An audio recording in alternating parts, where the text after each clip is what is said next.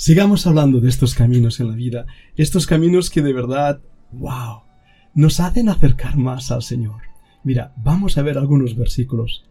Dice en el libro de Proverbios que los caminos del hombre están ante los ojos de Jehová y él considera todas sus veredas. Proverbios 5:21. También nos recuerda en el capítulo 16:2 que todos los caminos del hombre son limpios en su propia opinión, pero Jehová pesa los espíritus. Y si vayamos un poco más adelante, capítulo 16, versículo 7, cuando los caminos del hombre son agradables a Jehová, aun a sus enemigos hace estar en paz con él. Proverbios 31, 27. Nos anima a considerar los caminos, los caminos de nuestras casas. Hablando de la mujer piadosa, dice considera los caminos de su casa y no come el pan de balde. Lo mismo pasa en Eclesiastés, cuando hablando al joven, le dice, alégrate joven en tu juventud y tome placer tu corazón en los días de tu adolescencia, y anda en los caminos de tu corazón y en la vista de tus ojos, pero sabe que sobre todas estas cosas te juzgará Dios. Los caminos del hombre muestran realmente lo que hay en el corazón del hombre. Siempre recuerdo a Eno que dice que caminó con Dios. ¿Con quién caminas hoy? ¿En qué camino caminas? ¿Quién está a tu lado? Quién está dirigiendo tu camino. ¿Quién está realmente al volante de tu vida? ¿Tú? Decía el salmista David en el Salmo 18, 21, porque yo he guardado los caminos del Señor y no me aparté impíamente de mi Dios. Ese debe ser el corazón del creyente. El salmista en el Salmo 68 y versículo 24 dice, Vieron tus caminos, oh Dios, los caminos de mi Dios, de mi Rey, en el santuario.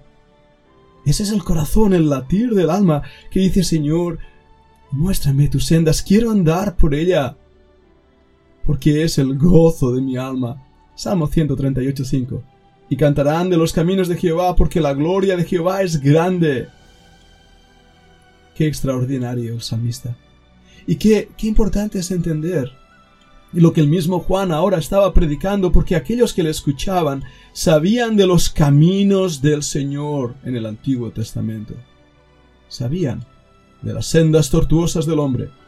Y por eso escucharon esas palabras y los caminos ásperos, los caminos de pecado y de maldad y de amargura y de frustración y de miedo, caminos tortuosos que no llevan a ninguna parte, son borrados para andar en un nuevo camino por el cual no habíamos andado antes. Y acercándonos a nuestro Señor, vemos su salvación, esa salvación de Dios poderosa. Recordemos el versículo tan famoso para nosotros en Juan, capítulo 14, versículo 6. Yo soy el camino y la verdad y la vida. Nadie viene al Padre sino por mí. No hay muchos caminos para ir al cielo. No todos los caminos llevan a Roma, aunque eso pudo haber pasado en tiempos de Augusto César. No. Solamente hay un camino para llegar al Padre y ese es Jesucristo. El camino. De hecho, a los primeros creyentes no se les conocieron como cristianos.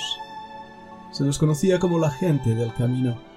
Porque estaban andando en ese camino, en el Señor Jesucristo. Ja, alguno me dirá, pero a mí me dijeron que cuando iba a andar con Cristo todo iba a ser fácil, que iba a tener todos los problemas solucionados, que si me convertía sería feliz. Bueno, amigo mío, si eso es lo que te dijeron, quiero decirte que te engañaron. No te dieron el verdadero evangelio de Jesucristo, sino algo totalmente equivocado, algo totalmente erróneo. Si has creído eso, has creído en un falso evangelio. El Señor nunca prometió un camino fácil, al contrario, Él dijo que la senda que nos lleva al cielo es angosta, es difícil. Ser creyente no es fácil. Puede significar tu propia muerte. Ser creyente puede significar la burla, el desprecio, el menosprecio, el abandono. No vas a ser popular, te lo aseguro, si es que realmente estás en el camino. Angosto, difícil.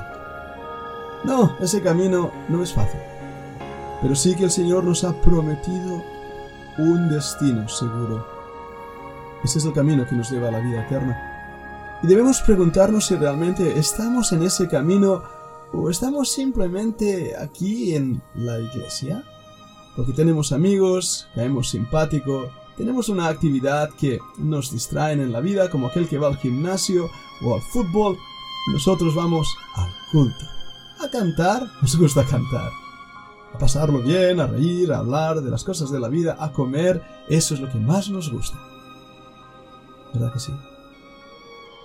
¿Y dónde está el Señor en todo eso? ¿Dónde están nuestros caminos? ¿Dónde está el latir de nuestro corazón? Las sendas tortuosas nos apartan de Dios. Amigo que me escuchas, considera tus caminos delante de Dios. ¿Son tus sendas agradables?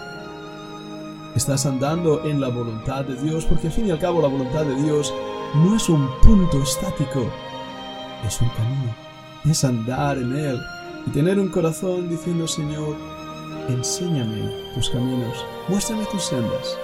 Salmo 32.8 es un versículo que me ha acompañado muchísimo en mi vida. Te haré entender y te enseñaré el camino en que debes andar. Sobre ti fijaré mis ojos. Aunque muchas veces el Señor nos hace andar por caminos que nunca antes habíamos andado. Él no va a hacernos volver atrás. Los caminos que quedaron atrás de pecado y sufrimiento en el pecado ya han quedado borrados. No volveremos ya a ser lo que éramos si hemos nacido en Cristo. No volveremos a nuestras sendas antiguas, sino todo lo contrario. Ahora el Señor ha puesto delante de nuestras vidas un camino hermoso, de victoria, de gozo. Un camino donde los montes son allanados y los valles son cambiados. Siempre y cuando andemos junto con Él.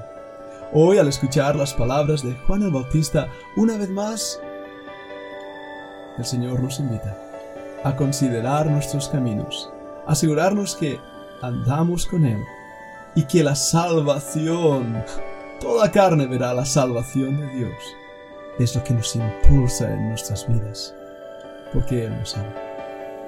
Quiera el Señor seguir bendiciendo nuestros corazones.